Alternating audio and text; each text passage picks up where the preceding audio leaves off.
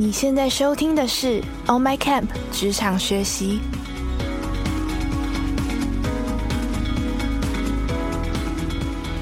On My Camp 是一个新创线上教育品牌，我们打造了一个多元、互动、及时的学习平台。不管你是觉得需要自我精进，或者是对未来感到不知所措，让我们一起跟着不同领域的专家学习，让你重新看见自己的潜能。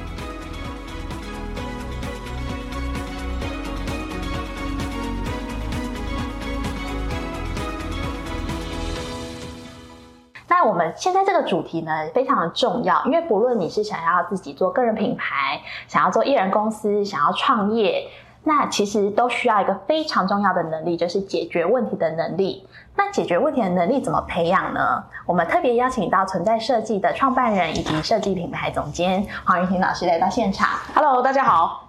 那我先来简单介绍一下老师哈。其实我们可以说老师是呃设计界的台湾之光。怎么说呢？因为老师不要看老师好像很年轻的样子，其实他带领的团队已经得过超过三十个国际的设计奖项，包含像是德国有设计奥斯卡之称的德国 IF 奖，或是德国红点奖，甚至像日本的 Good Design，其实老师都带领团队曾经有很好的表现。那老师呢？他除了在设计本业做得非常好之外，他其实也是一个很厉害的文字创作者。所以老师在他的呃书里面《品牌之前设计之外》这本书，其实他不只是谈很多设计的重要观念，而是他从品牌之前设计之外，还有很多重要的能力，就是观察跟解决问题的能力，有非常深刻的观察。那我们就接下来要赶快请老师来分享。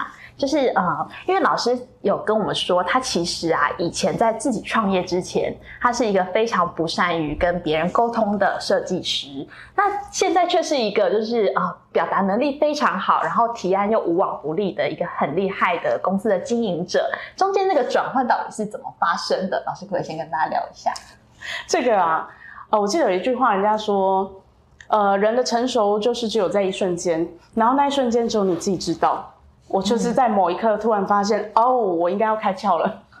那老师可不可以多说一下那个一瞬间？OK，呃，我我觉得过去啊，在自己，呃，我常会分享说，当你自己还没有把自己做好的时候，你根本没有时间去 care 别人，没有办法 care 你自己能力之外，或者是你自己之外的事情。所以在一开始，我觉得每个人应该都是这样子的，就是说你呃从开始呃上学踏入社会。然后工作找寻自己，它都是一种，我觉得是一个历程，一个养分。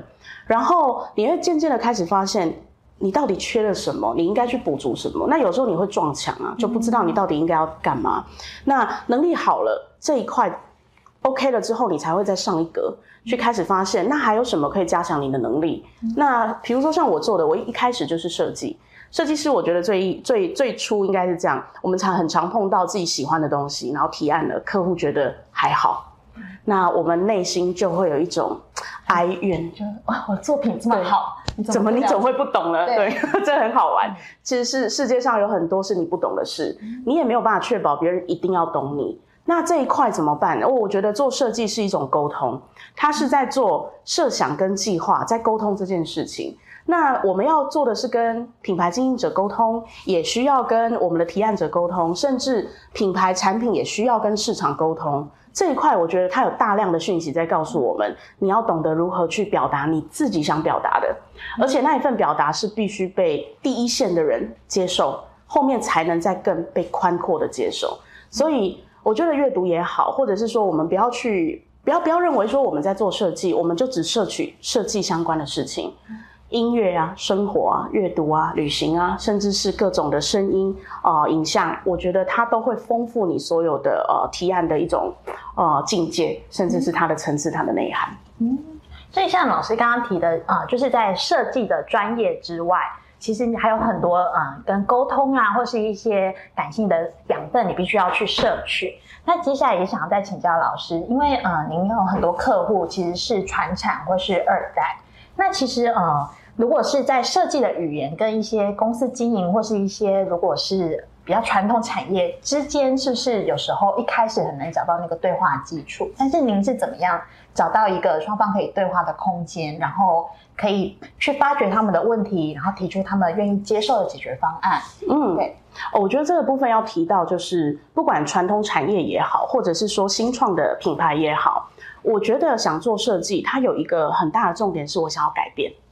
也许我是想透过视觉改变，也许我想透过文字、透过外在、透过内在这样的结合去改变。所以其实没有人排斥改变，可是都会害怕改变，对吧？它是一个很大的重点。那我认为说，在传产，我们先举例传产好了。传产从一代到二代到三代。它不是从无到有，它其实是从零到一，一又到二了，二又到三。那我们要去了解的是，他们真正的初始的情感究竟是什么？我们要留下来的是什么？而不是，呃，不去谈那一块。我们完全做新创，做这个时代或下一个时代的事。这样子对一个传统产业来说，它的核心灵魂是没有被留住的。所以我觉得比较多的一代，他会害怕说：，哎，我做了设计之后，是不是就？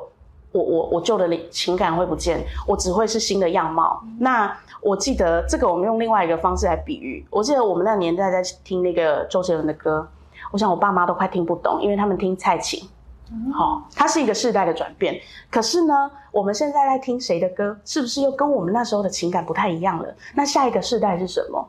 所以我觉得，呃，厉害的设计，亦或者是说好的一个品牌的一个外在的视觉样貌，它要具备能够留住某一种核心，但是去符合现在这个世代。它所流行的样貌去呈现，它会是一个好的方式，而他们也比较能接受，所以留住情感，保留核心，但是我们要用现在的外在的视觉去让此时此刻或下一个世代的年轻人去接轨，我觉得它是需要是比较好的一个方式，对于传产而言。嗯，那老师可以分享几个例子吗？OK 啊，我觉得有一个比较有趣的例子是我们二零二零年接到，然后去年做好的那个新竹的橄榄先生。橄榄先生他是啊三十三十年了，创立三十年了，那也是从一代要到二代的一个接班。那呃，我觉得我记得他当时找我们的一个最大的诉求就是他希望可以年轻化，这个品牌可以年轻化。那年轻化它有很多的讯息在背后，是因为。希望提升业绩而要年轻，亦或者是因为品牌走了三十年，我们需要更新，还有更多更多原因。那当时我们所收集到，就是他觉得，呃，以前的符号或是以前的图像，应该已经不足以在这个呃世代或下一个世代被接受或喜欢，所以我们要更新它。那这一块就很有趣了。我我觉得他从一开始的，因为他原本是做呃种植橄榄的，有很多橄榄周边的一个生活。呃，茶也好啊，或是周边的用品，那这一块我们要去想的是，谁会买它，谁喜欢用它，或是谁需要用它。那在理性的客群分析完之后，我们还要加入目前这个世代比较有的一些关键要要素，例如说，大家喜欢旅行。或者是喜欢什么样的这种呃，例如说自然也好，我们要把这些目前的因素加进去，再用现代的呃视觉图像，也许它是简约，也许它不是那么那么的复杂，去勾勒，去呈现它。所以大家或许可以呃 Google 看一下它的过去跟现在它的比较，或许就能比较理解哦。我们现在在分享的究竟什么是？呃，转型，那转型留住了什么样的核心？从什么样的方式去让这个品牌可以被这个时代更能接受，甚至用这个时代的视觉去理解它从以前留到现在的情感？嗯。从老师刚刚的分享里面，我觉得听到一个很重要的关键是，我们通常想到设计就会想到美这件事情。但是老师刚刚讲那个橄榄先生的例子，他是要很实物的去解决一个问题，然后他是有商业上的目的，所以其实这好像也是一般人会对设计比较常有的一个误解，对不对？就会觉得说，其实我就是把一个东西做得更年轻化、更漂亮。这样就是设计了，嗯，可是听起来它背后其实有更深一层的商业的思考，要解决一个问题，是。对。然后我想请老师再接着跟大家分享，因为啊，老师刚刚分享的这一套设计思考的架构呢，不只是设计上适用，而是说当你碰到一个问题的时候，你想要解决它，你想要提出更好的解决方案的时候，其实你都可以运用这个方式。那老师可不可以跟我们分享一下，当我们就是遇到一个问题，我们想要去解决它的时候，我们怎么样去运用这个设计思考的框架？嗯，如果以我们自己在做，譬如说突破这个呃框架点的话，每一个品牌，我这样举例好了，我觉得有三个口诀应该是可以记忆住的：人、事、物。就是我们很常听到人、事、物这件事情。那一件事情，它会它呃，它会面临到的原因，最根本的问题，或许我们可以浓缩成刚刚刚刚的三点：人人的原因有哪些？什么样的人或什么样的状态？这些人做了什么事而导引这个事情的结果？那事就是事情的本身，它发生了什么事？而物又是什么样的物品？呃，会去会去影响到现在这些的关键。那好比我们拿刚刚橄榄先生来说，呃，一般人想到要做橄榄的识别，你大概能想象到就是橄榄，对，就是橄榄本身，直觉，很直觉。这我常讲到说，呃，如果说思考架构，我们分享另外一个，呃，之前我在做演讲的时候会提到，如果说有一百个做茶叶的客户都告诉我他们家的茶都是最好的，你相信吗？嗯。就但大家都会觉得自己的东西是最好的，对，理当相信嘛。对，但也不应该相信嘛，因为只会有一个最好的。那 OK，如果我们就技术层面或是理性层面来讲，做茶的一定会有一个最好的，所以不可能每个人都好。但那个是很，我我觉得是很理智的情况。如果说我们今天加入一点感性呢，当我们今天从这个经营者他做茶的内心心境，他为何想这么做茶的这种方式去切入的话。可能这个结果会有转机哦，因为什么样的心境致使他做出这样的一杯茶，让他认为这是他心中最好的茶，而不只是产地、茶区制茶的方式而已。这些种种因素加进去，就会让设计思考有不同的方式来去面对了。那好比这个是一个例子。那我们刚刚提到的是橄榄，如果说我们橄榄只去理解哦，橄榄它应该是长圆的，OK，那我们应该就会往那边方向前进，它是很理智的。那如果我们把它思维扩大呢？种橄榄的人是谁？什么样的人要采收橄榄？那橄榄是怎么生长的呢？它的环境在哪里？那还有橄榄是打橄榄是用打的吗？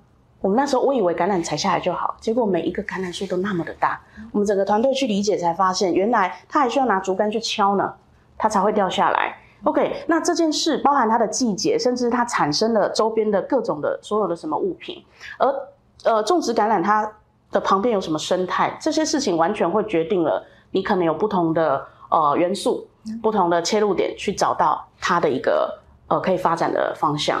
所以呃，如果当我们今天遇到说，不管做做刚刚说的茶叶也好，亦或是甜点或咖啡，其实我们很难遇到说什么东西只有你有别人没有，很难吧？因为各行各业就这么的多，你很容易跟人家的这个呃行业可能会有一样的。那这个时候，我觉得是要往。感性面去找到一些破口，也就是品牌其实就是一个人了。我们从经营者下手是最快的，所以当我我们如果遇到问题的话，也许就可以从这个方向去切入。或许你可以看到在事情本质、技术层面后面没有看到的那些层次，可以把它抽出来。哦，就像我想到就是说，刚老师就说品牌就像一个人嘛，所以很多品牌其实都会很主打。譬如说，我们想到特斯拉，可能就想到伊隆马。马斯克，然后想到微软，可能就想到他创办人比尔盖茨，或者想到讲到 Apple，就想到那个贾伯斯，他其实就是一个很直接的联想。是，但很多公司可能会觉得说，哎，但我的品牌就是没有一个这么有名，或是这么呃有有故事性的创办人，那他也还是有一些元素跟故事可以去说吗？是，一定可以的。呃，我我相信我们以前听过一句俚语吗？呃，一种米养百种人，这是我们大概都听过的。所以不同的人会有不同的个性。那我们也听过说，成功很难被复制，为什么？因为即便你用了同样的方式，但是不同的人的个性会在不同的呃，会在同一个需要被决定的时间点，但因为个性而决定了不同的方向，所以很难被复制。那呃，我觉得不管品牌再大或再小，企业再大再小都一样。那个经营者本身的灵魂，其实是最初赋予他品牌的精神，因为品牌本来是不在的嘛。是因为人创造了它，所以人会给他什么？其实那个经营者本身很重要，是阳光的吗？是温暖的吗？是理性的？是快的？是敏捷的？甚至是呃有有价值的？有什么的高贵的那些东西，其实都是经营者本身想赋予给他的。我觉得听起来啊，就是我们通常都会想象设计师就是一个在电脑前面一直做设计的人。可是从老师刚刚分享里面，我会想象到的画面是，设计师其实很像是一个人类学家，或是很像是一个记录的导演。他一直在观察你，然后从中找到你最好的那个部分，然后透过设计去把它传递出来。嗯，呃，我觉得设计它有很多很多。的一个方向可以去筹组，它其实是一个筹组的过程。但过去啊，其实为什么当初会写这本书？因为我过去遇到很多人，他会跟我说：“哎，设计就是天马行空，因为美是没有办法被定义的。”是的，我可以说我很美，但是你可以觉得我不美，对不对？我们可以说那个东西好看，你可以说不好看。OK，因为美它本来就是天生，它是自然而然的。但是我们有听过美学这个字哦。美是天生自然而然的，而学是什么？它可能是可以透过后天再造、气化、学习或是分析而重组过后的样貌。所以，我们可以在原本的美去添加到不同的一个样貌，或许我们称它为美学。所以，呃，我觉得本来美这件事情，如果要走到市场上，它是需要被观察的，观察到你的优点，观察到你好的样貌是什么，而什么东西应该可以被融合成视觉，然后丢到市场上，引起更大的共鸣，这一块是一定是 OK 的。而不管再大或再小的人，其实他都有他呃个性的魅力之处吧。这个经营者一定有他无可取代的地方。我是一个比较正向的人啊，我相信人一定有一个优点，那是属于你的。不管这个优点是因为你，你就是啊长得很可爱也好，那可爱就是你的优点啊，因为可能别人不可爱。OK，你长得高也是你的优点，那就是你属于你的特色。所以我觉得不要小看我们生活中去呃遇到的一些特色。所以呃，即便品牌呃或者是企业再小，但跟你接触的重点的人物也好，或是那个代表品牌的背背后操作。操作这个品牌、经营它的人，你想办法从他身上找到三个优点吧。也许那三个优点会成为这个品牌它本身技术，比如说他做甜点的，甜点本身就是甜点而已。如果你再加入这个经营者，他有不同的三个层次的优势或优优点，加在他要做的这件事情上面，其实这个视觉就会长得不一样了。我觉得老师是一个很很有温度的人，然后老师在那个呃同理心跟换位思考上。也做得非常的好，那我可不可以大胆的，就是请教老师？可以。我们存在设计之所以可以，之所以可以收费比较贵，是因为老师老师的这个特质 就是很温暖，然后就是在跟呃客户啊，在跟品牌沟通的时候，会让人家觉得如沐春风嘛，如沐春风，所以比较贵这样。OK，我我觉得贵这件事情，我想讲到两个东西，就是我们很常谈到 CP 值这件事情。然后有时候我会觉得，这个时候我转换成经营者的角度好了。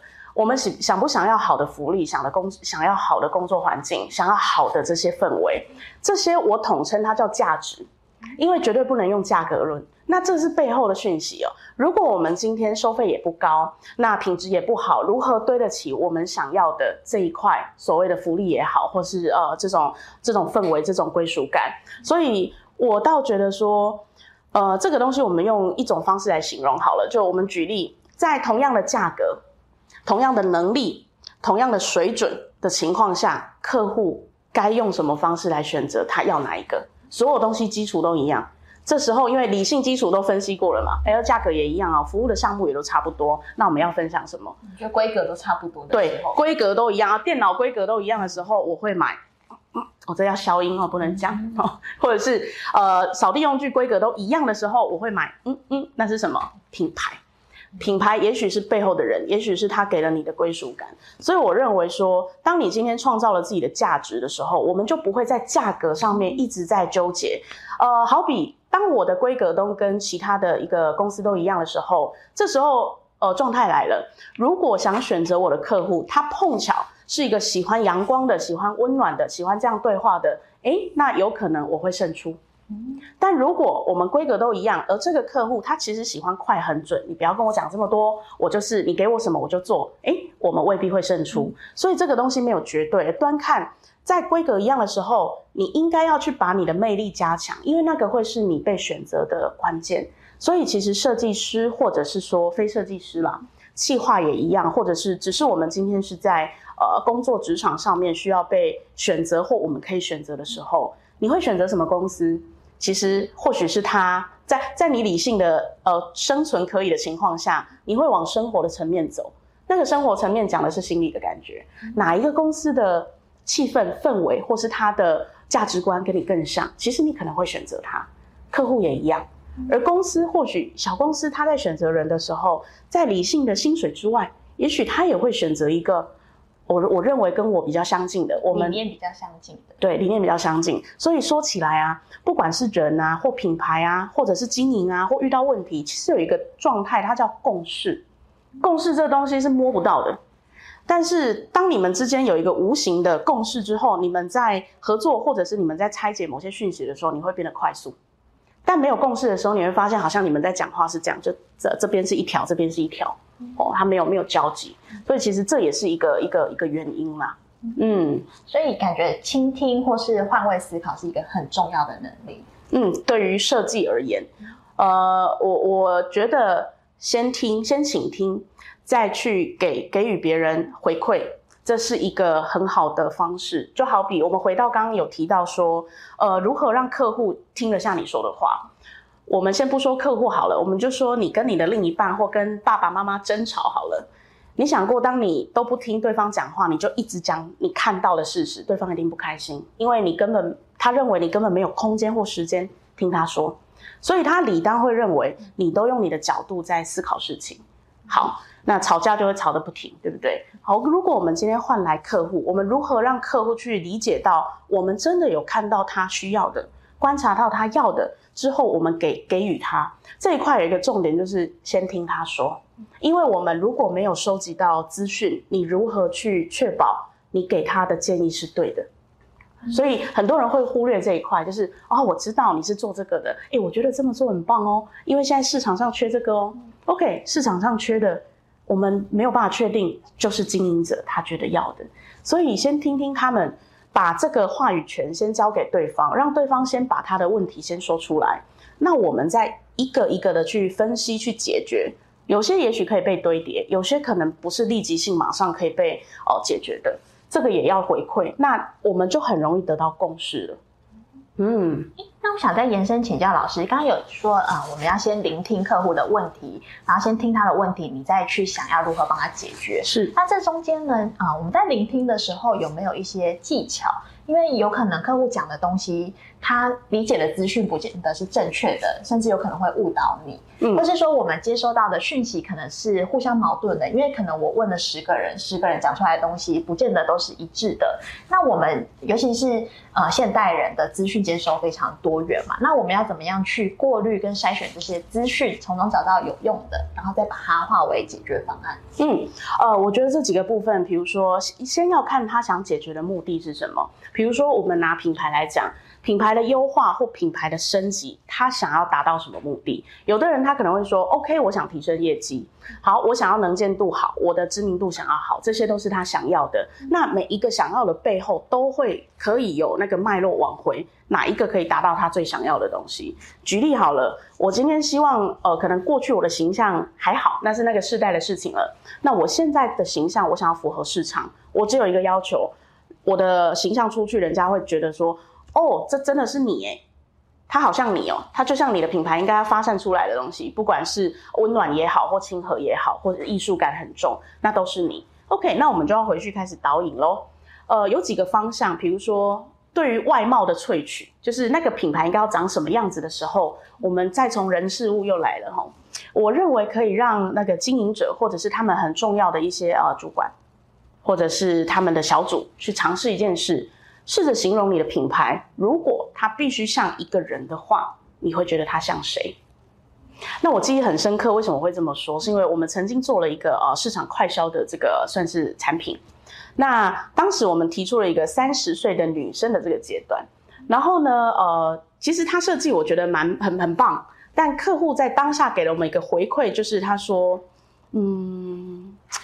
我是要像杨丞琳的感觉，不是昆凌的感觉。哦，你要想很多了吗？对不对？对，就哎，个没有没有对错了哦，都是漂亮的。它代表，哎，我知道你们都是漂亮，但是他讲了很久之后，他极尽所能的丢丢给了我们这样子的一个一个思考，就是我想要我的这个品牌的感觉是杨丞琳。哦，它代表了我们开始想杨丞琳代表什么？可爱啊。当时的状态，因为那是过去的一个案件，也许是可爱，也许是呃俏皮，也许是一个青春活泼。那我们当时在想啊，也许我们做出来东西很昆凌的感觉，那是什么？也许是呃，它有它独特的气质，是比较有特色的，有什么的？我们一直在去想办法理解这一块，是我在想啊，形容人的一个关键，因为他不知道该怎么跟你形容的时候，他会找一个最快的投射。那个投射也许是人的样貌，好比说，哎，今天如果你你要选择一个，譬如说长得很亲和的人，你你认为是亲和阳光的，也许你会说啊，存在的黄雨婷，它代表亲和阳光，那就是这个概念。所以，当你想要找出那个人那个品牌的特质，又不知道怎么办的时候，让他们去形容各自看到的他们的公司、他们的品牌，如果得像一个人，他应该像谁？因为那个人一定都会有他背后的特质。会被你所想象出来，所以他是在聚焦这个想象。OK，那呃物品也可以。如果你的品牌一定要像一个物品的话，你觉得它会像什么？哦，那这种东西它都是一个很快速你可以聚焦的一个想象。也许这个方式是可以让他所自己去表现出来。哎，我应该会往哪边？那慢慢的你就会发现，是不是有几个人他讲的东西其实他是有比较有趣、有有有共识的、有相似的。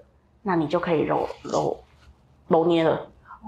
老师讲的这个过程啊，其实跟现实生活中解决问题的时候，其实是一模一样的。因为有时候我们解决问题不是一步到位，而是先有一个方向，然后去尝试，然后一直把那个范围缩小，最后可能会得到一个比较精准的答案。嗯，因为一次想要做好太难了，就很常。有些人会觉得，像我们自己的进步也是，或是跟客人达到共识，我们都会觉得客人给我们东西，我们应该就会这样去做到最好了。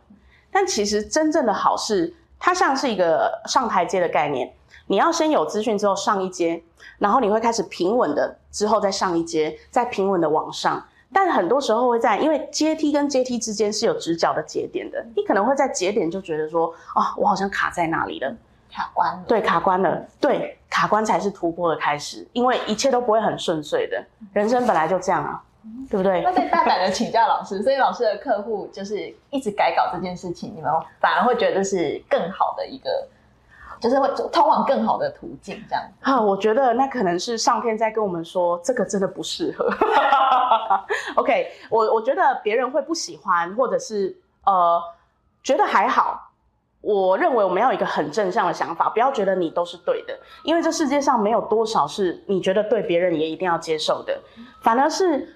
我们做设计，我们做设计的人是不是可以把对方真正的资讯传达给连他自己都能感受到？那就是两个都很开心。那如果没有的话，就是你做了很漂亮的设计，但他一直觉得不适合。那好比什么？好像少了点什么？对，例如说林志玲穿起来很好看的衣服，我们也都觉得好看，对不对？但穿在我身上好吗？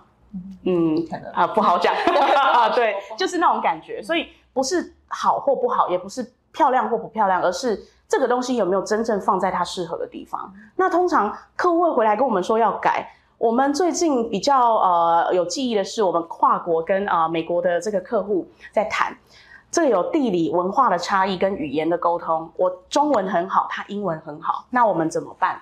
我们很尝试着在找到一个共识。那他会极尽所能的表达他想要的，我也必须极尽所能去理解。那一开始提案他觉得不好，是因为我后来明白了。因为我们在我们在台湾，我们有落地的一个优势，我们知道这边的人的语汇、语言甚至文字，但对他而言，他还不懂。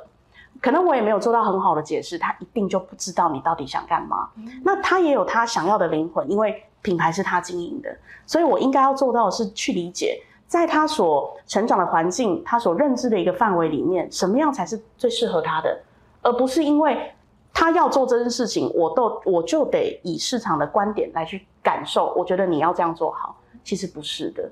对，所以呃，我觉得这在这一块的话，互相的去理解，然后应该就能比较能有这个又又回来讲到公式了。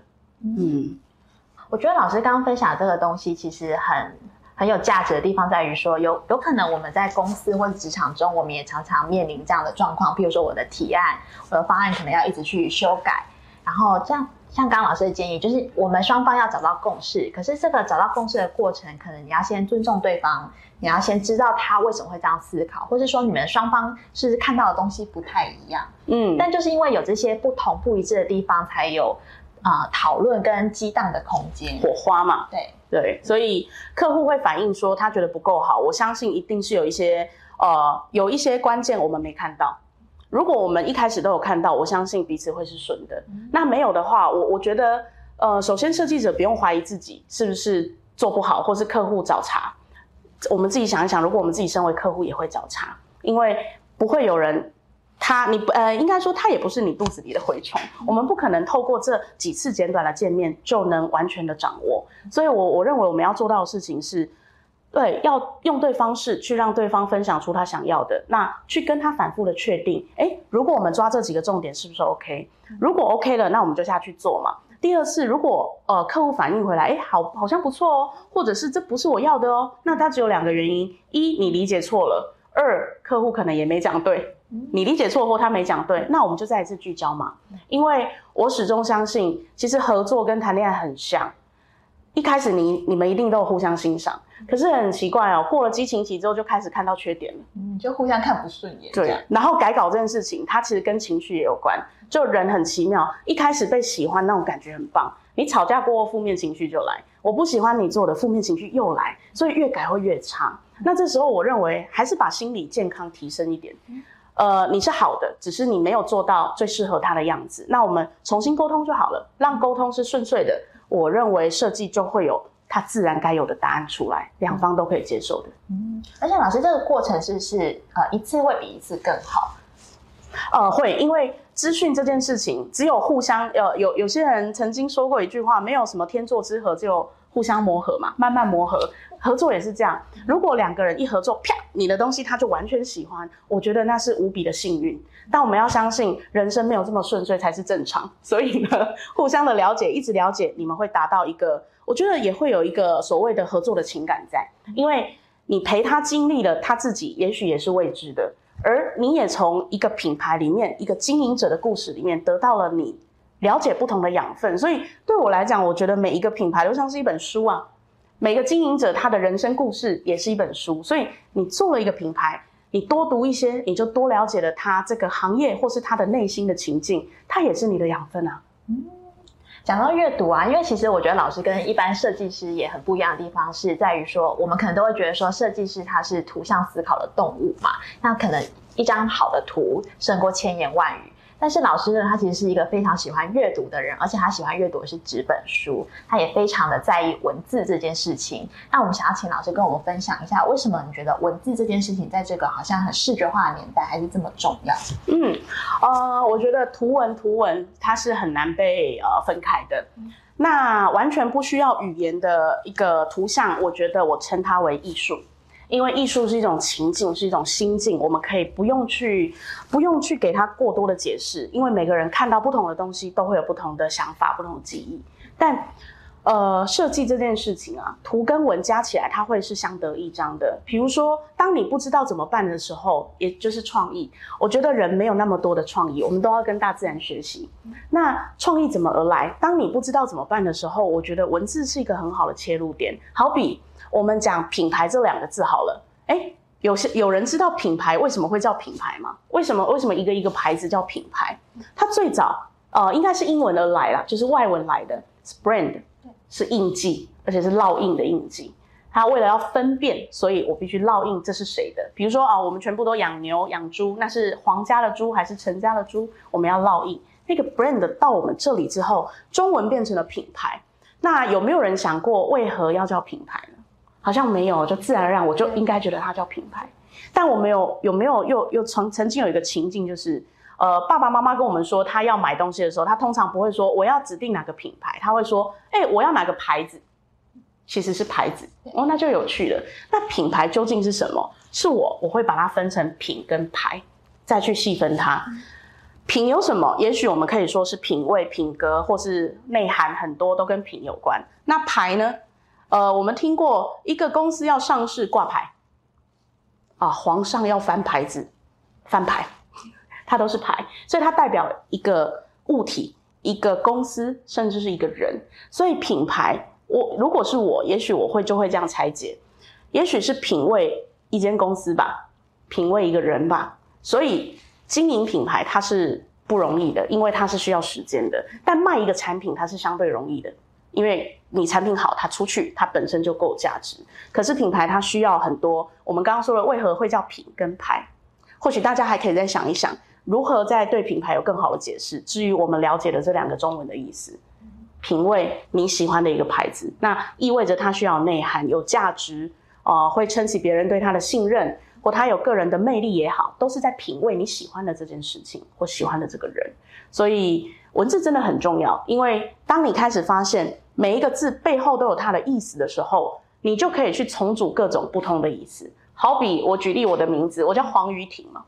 如果黄瑜婷，我们去拆解它的时候，你很难从字面上觉得我应该是什么样的人。但假使大家会觉得我可能哎，OK，很挺挺阳光的，很亲和的。那如何让我的名字也变得这么阳光亲和？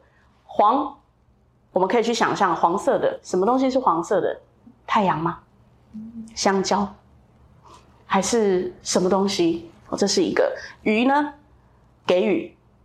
付出或鱼什么东西都好，庭也许是家庭，哦，或者是庭院，这种想象。当我们把名字的这个拆解起来，你有没有发现开始，嗯，这几个东西元素弄起来好像跟温暖有一点点关系了。所以我记得我我的名字有一首诗啊，叫《余风送暖千家乐，庭日融合万户春》。他在讲这个人应该挺温暖的，就雨停了，阳光来了，雨停了，阳光就会来了的一种概念。那它是名字有趣的地方，所以当今天呃黄玉婷它是一个品牌的时候，你该怎么去创造它？也许这个文字都是辅助你的一个想象，当然还要加入我这个人的对我自己的形容，这些东西筹组起来，也许它会组成一个画面。所以不要小看文字的分析，因为当我们要分析资讯或收集气化的时候，文字是一个最大的重点，才可以变成被喜欢的图像。嗯。听起来是一个左脑跟右脑的一个对话跟思考。那我觉得从刚刚到现在，老师讲的很多东西都是在讲如何啊传递你的价值，创造你跟别人不一样的那个地方嘛。是对。然后我就想到说，其实在这个时代，这件事情我觉得是更加困难的，因为我们现在的网络资讯非常的流通，大家选择很多，或是我很容易去做比较。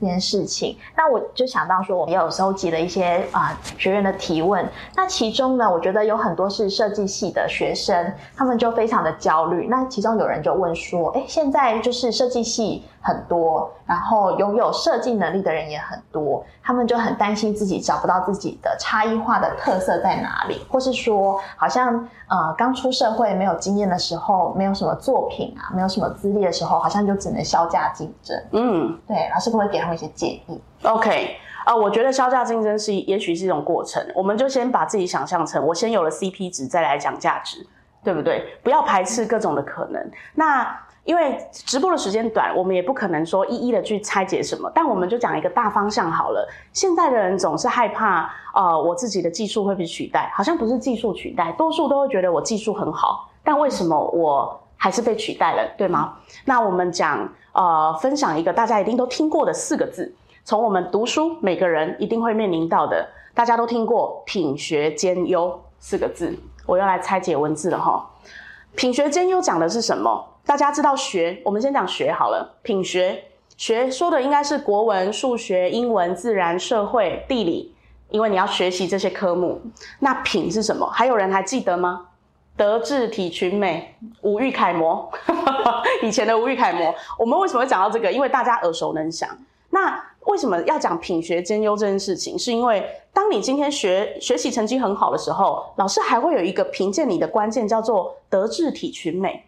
这些其实就是你的个人特色、魅力，甚至是内涵，是特质，它不是学习的。那我们把这个关键，大家可以去思考一下，套到目前我们已经出社会了。我们好像出社会就忘记了品学兼优这这件事了。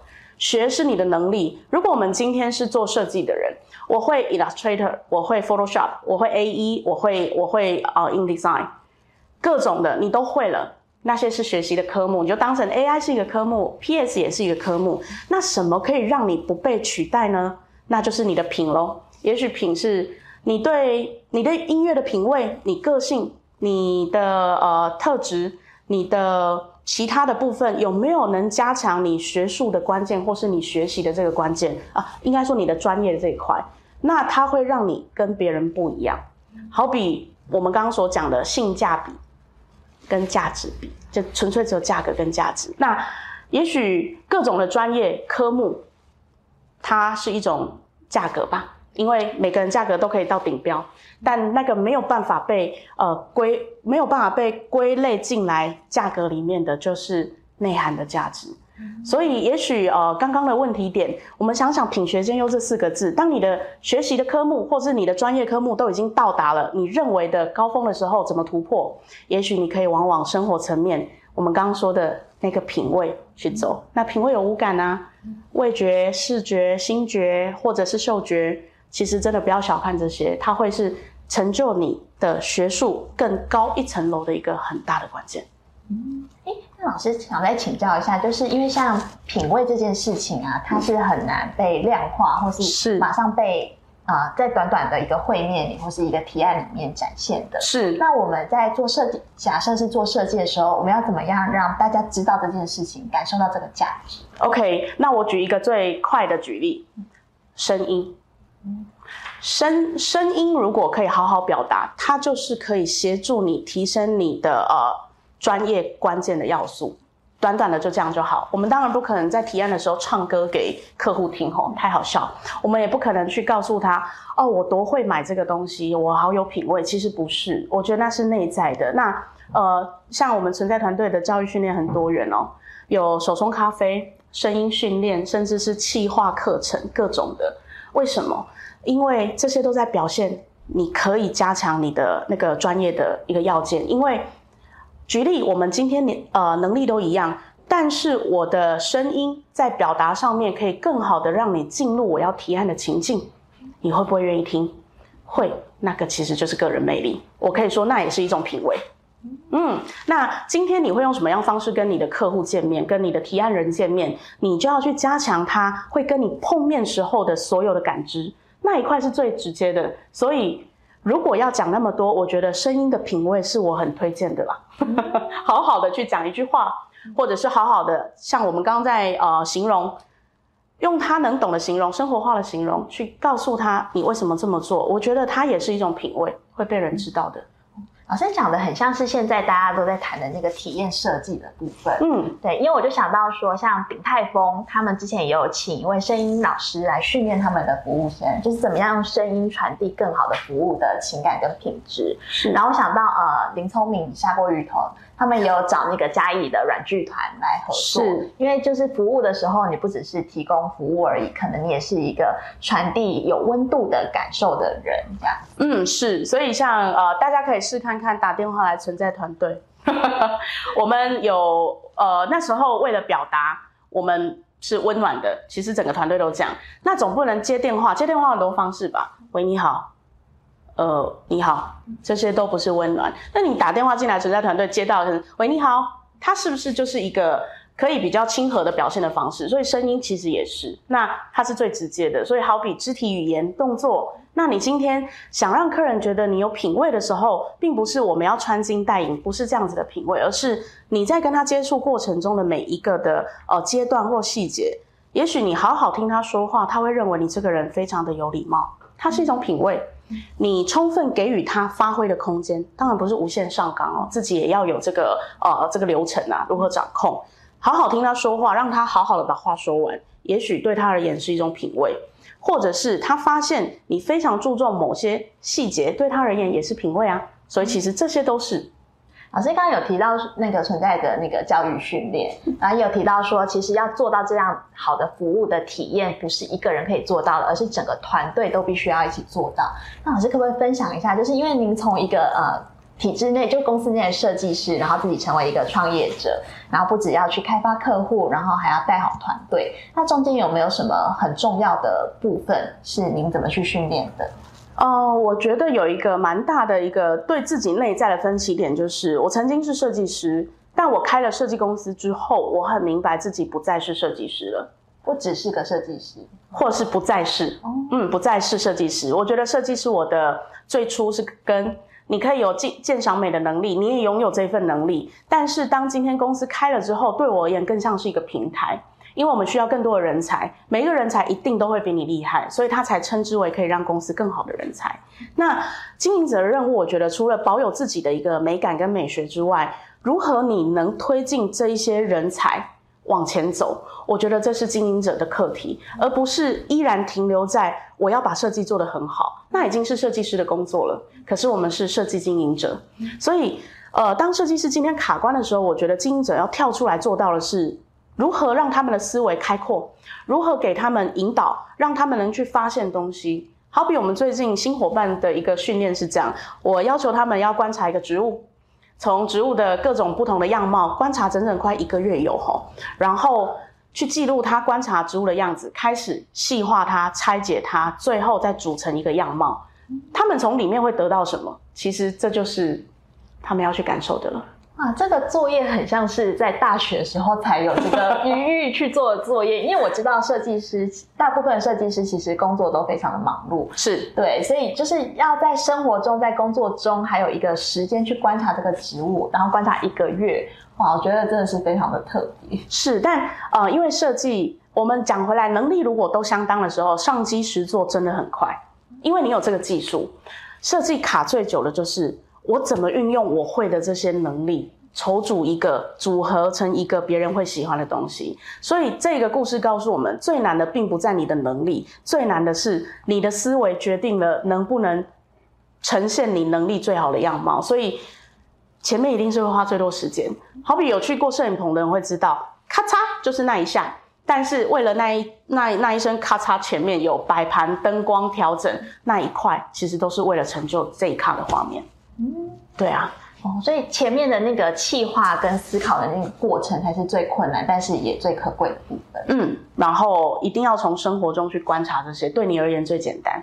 因为人的大脑学习的方式是，你对你垂手可得的，或是你时常在碰触碰的，你会有记忆。但当你要你去学一个完全陌生的东西，你会很难。所以为什么我会常常用使用形容？是因为所谓的形容一定就是你懂的。你会明白，那刚刚我们说的植物，其实它背后有一个关键，就是什么？植物它就是长这样，它到底还能怎么样？嗯，对不对？对，就很像茶叶客户就这样，到底还能怎样？甜点客户就这样，法式料理客户就这样，他们都在做这些事，还能怎样？那各种面向，为什么会说，哎，上面、下面、左边、右边去观察，你会得到不同？其实这就是重点了。你在一个它本来就长这样的东西，还能怎么办？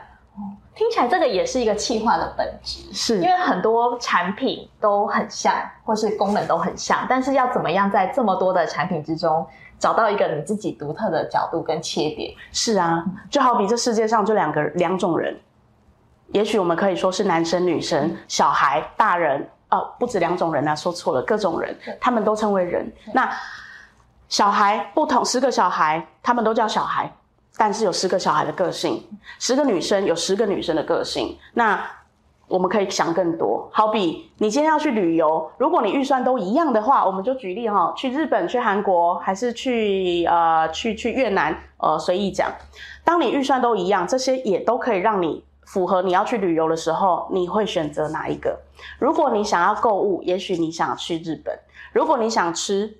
烧肉，你可能会选择去哪里？哦，如果你想要怎么样，你会去哪里？所以性价比完了之后，其实都是这一些的特质会导引你选择的东西。因此，生活中有非常非常多的例子，不只是做设计需要，或者是呃去求职需要，甚至我觉得你旅行也需要啊。对啊，了解。那我有一个非常有趣的问题，就是有有位提问者说，呃，就是常常碰到客户说，我这个很简单，我这个不用设计，帮我排版一下就好。请问老师有碰过这样的客户？当然有，你们这个做一下很快吧，对不对？台下十年功，台上一分钟，所有的很快都是因为背后。很久很久的历练，让这一切变得很快的。那呃，我认为在这一块，其实不能，我们不要去责怪为什么会有人这样子的不了解我们。其实我们要想的是，他真的不了解，他才会这样说。我相信所有的人，只要了解之后，他不会提出这样子的问题。那代表着提出这个问题的人他不懂。那我认为应该要告诉他，是呃，应该是说去跟他讲，其实这改一下就好了，没有错。但是它有很多原因哦。如果我是个人工作室，因为我只服务你一个，也许我可以马上改好。可是我也不可能只做你一个案件嘛，因此这个是要细讲的。那一个团队呢，一定会有排程，会有专案的时间管理。这个时候你突然一通电话要改，哦，它可能会影响到其他的部分，要往后或是怎么样。其实改很快没有错，但是重点不是在改很快，是什么时候进去改才会快。所以老师有没有觉得比较好的沟通或是回应的方式或策略，或是说，呃，像这样案例可能是双方对一件事情的认知不一样，嗯，那要怎么样去降低这个认知的落差呢？我觉得在一开始或许可以先了解一下这个客户的本质，因为通常会立马要改，它有几个可能性哦，一。他做的是市场性的东西，市场瞬息万变，什么时候档期来了一定要改。其实你自己应该也就要知道，我接了这个案子，应该会有这个可能。好，另外一种就是他并不是这样的情况，但是他不小心发现啊，这个真的不行诶，我东西快要上去了，但这个错了，我立即要改。那他要改的情境究竟是什么呢？如果有情非得已的情境，我认为还是可以通融的，我们赶快改。那如果不是情非得已一定要的，是不是我们就可以去沟通？所以还是可以去了解他为何要改。嗯嗯，就不要急着去帮他改，或是帮他解决那个问题，而是去了解他真正的需求是什么。嗯，他他的要赶快改的赶快多快？一分钟、五分钟、五小时，还是五天都算快？我觉得不要急着我们听到说哦，我这个要马上改，我就赶快去改，或者是你情绪就来。我觉得快有很多的快啊，然后等等也有很多的等等，所以先了解一下它究竟要多快，并且也理解一下自己目前的案件排程。哎，那我可以什么时候改给你哦？你 OK 吗？如果他真的不行，你也可以回来去调整一下。那我可不可以把什么先放着？那你再来改。我觉得有秩序的去规划自己的专案管理，应该有机会可以达到这个共识，因为不会有应该我我自己是想象啦，不会有客户会一直觉得你不给我改，你就是。因为他一定有一个要被解决的问题，是他一定有要被解决。那那个问题也许来源不来自于他，而是客户要改这个背后的问题嘛？那我觉得只要你做足了，先问问他怎么了吗？为什么要改？我相信客户一定可以接受。即便你听完之后跟他说我真的没办法，可以给我两天吗？那或许他也会答应。试看看，先理解他为何要这么做。嗯，所以其实也是回到刚刚讲的，就是碰到问题的时候，先去聆听，然后先去换位思考。然后不要带有太多情绪，而去而是要去思考怎么去解决问题这件事情。嗯，是设计的本质。是，那我觉得也是人生的本质。好，哎，老师，我们有一个很有趣的问题，是因为最近啊，在社群平台上有一个 AI 的算图软体非常的红，嗯，然后那个软体就是非常的强大，因为只要输入一段指令，它就会产出非常非常呃超乎你想象力的图，就是图的。品质非常好，然后就很多人在开玩笑说，设计师会不会失业？对，好的，呃，刚刚我们有一个关键点，就是你只要输入指令，它就会很厉害，对不对？好哦，那如果不输入指令呢？它就不会产出东西。是反向思考。呃，如果我们今天只求一个目的，就是说我今天要做一个 logo，其实我相信，只要我我们创造出一个会做 logo 的软体，绝对可以做出漂亮的 logo。已经有这样的网站，已经有了，我们也知道。但为什么我们还存在呢？这就代表了它不是设计，不是一个指令输入的动作，它有各种可能性。我们就把刚刚说的学术，我们说呃，比如说刚刚说的学。这个 AI 软体，它也许也是一个专业的一个一个 App，我们输入它，它就会产出什么。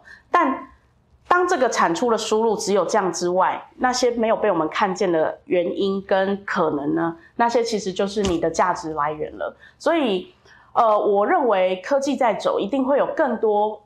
嗯，适合我们运用的工具，但是不要怕被工具取代，除非有一天人都不见了，因为工具也是人创造出来的。那我我会比较正向的去思考，这些工具出来都是辅助你，当你已经很明确的时候，它会有更好的产出。那人最之所以最呃有价，亦或者是设计师最有价的地方，是在那一群那一块无法用指令就下出来的关键。嗯，就是有。可能性这件事情，嗯，所以可能性就是代表了，也许是沟通，也许是共识，也许是情感。但当我们一直不断的对情感或者是沟通有一个共识之后，你就可以输入指令了，对不对？所以输入指令是最后面的这个结果。那后面我觉得那是我们的价值，也就是懂得思考，运用各种呃方式去创造出你想要的东西的过程，那一份的思考，我认为那是无价的。所以。呃，学会收集资讯，去贴近你想要的各种的呃可能，或是你想做的事情，再把这些东西幻化成一层一层的，也许是逻辑，再给他指令，那你就是操控那一个软体的人喽，而不是被软体取代的人。我觉得这个从刚刚听到现在，我觉得老师很厉害，是因为啊，从设在设计专业之外，老师还要懂公司的经营管理，然后还要懂得怎么样培训团队，然后还要懂得怎么专案管理，然后还要跟客户沟通。就是啊，有很多东西需要去学习的。那老师刚刚也提到说，其实，在现在这个时代，很多新的技术一直出来，但是只要我们自己一直成长，然后懂得去思考这件事情，其实就不用害怕被呃技术取代。那老师可不可以跟我们分享一下，你自己有没有什么呃高效学习的心法，或是一些呃技巧呢？哦，呃，那个大家可以看看一本书，我现在可以推荐除了我自己之外的书吗？可以。大脑喜欢这样学。呃，我觉得每个人会有学习的方式。那比如说，我我相信所有的学习都在你最熟悉的方式去学来最最容易。比如说，我们提案，呃，提案会很长，客户能去理解，是因为我们用了非常多的比喻、形容、想象，都是他能理解的，所以他不会觉得你天天马行空，因为你给给了他投射，给了他这个反射。那学习其实也是一样的。比如说，我今天要学，呃，我们要学什么？学煮咖啡好了。学煮咖啡，其实首先要有一个关键，你要喜欢它。如果你不喜欢它，怎么样学都学不会。所以，我们以前常会听说，比如说以前我妈妈她希望我去学那个那个英文，哈，完蛋了，我就是对中文比较有兴趣，所以我英文学得很不好。那已经不是学不学的问题。所以最大关键是，当你想学的这件事，你有喜欢它吗？你喜欢了，这个学习才会有效。所以它是不是也是情感？好，当你真的喜欢它了之后，我们就开始。可以透过各种你比较能接受的方式去学习它。那很多学习的方式，有些人就是喜欢把自己放在一个什么声音都没有，我要去阅读，他会喜欢。但像我就是那种，我当我今天正要学习的时候，你要给我很多的可能，给我很多的弹性，让我去用我能理解的方式去做我想做的事情。那比如说，我今天因为我以前不会讲话，可是我发现。我为什么开始学讲话？是因为，哎，我了解到了我在做的事情，我在经营的事业里面，我如果不好好的跟内部沟通，他们不懂我要什么，他也不懂客户要什么。那如果我不好好的跟客户沟通，他们不懂我，也不懂团队要什么，是因为需求，所以导致我要去理解跟学习，把这块提升。提升了之后，我发现，哎，你开始会形容表达之后，越来越多人喜欢听你形容表达，那那一块叫做自信。所以你的学习要透过一些检视跟验证，让别人来验证，哎，你真的有变好，哎，那一块也是正面的力量。因为当别人开始觉得你变好之后，你会想变得更好。但你的学习如果一直都没有去佐证，没有别人来跟你说，哎，我觉得你好像变好了，你会永远在那边。嗯，听起来学习我们过去都会觉得它是一个单向的过程，就是我接收到一个东西，我输入进来，然后我输出出去。是，可是老师刚刚讲的是。譬如说，我学习，我要喜欢这个东西，因为喜欢我去做这件事情，我会有成就感，或是我会觉得很快乐，它是一个情感的回馈。嗯，或是说我因为需要去学习它，然后我越做越好，我有自信，得到了掌声，对，它也是一个回馈。所以听起来它是一个动态的一个循环的过程。嗯，我始终相信学习一定要是动态。比如说，呃，就像您刚提到，为什么我比较喜欢文字？在我不喜欢读书的时候，我的呃导师就是我的国文老师，他刚好是国文老师。他跟我说：“你可以不要学习，没有关系。你不喜欢读数学就不要读，不喜欢英文不要读。但是你要学会阅读。”OK，呃，我突然觉得阅读到底什么啊？他跟我说各种阅读都可以啊，那个小说也是阅读。他让我学习到了如何去阅读一段情境、一段铺陈。漫画也是阅读，所以文学也是阅读。以前那个那个各种的一些散文也是阅读，所以这些东西其实它都是，而不是说读书只是读课本里面的书。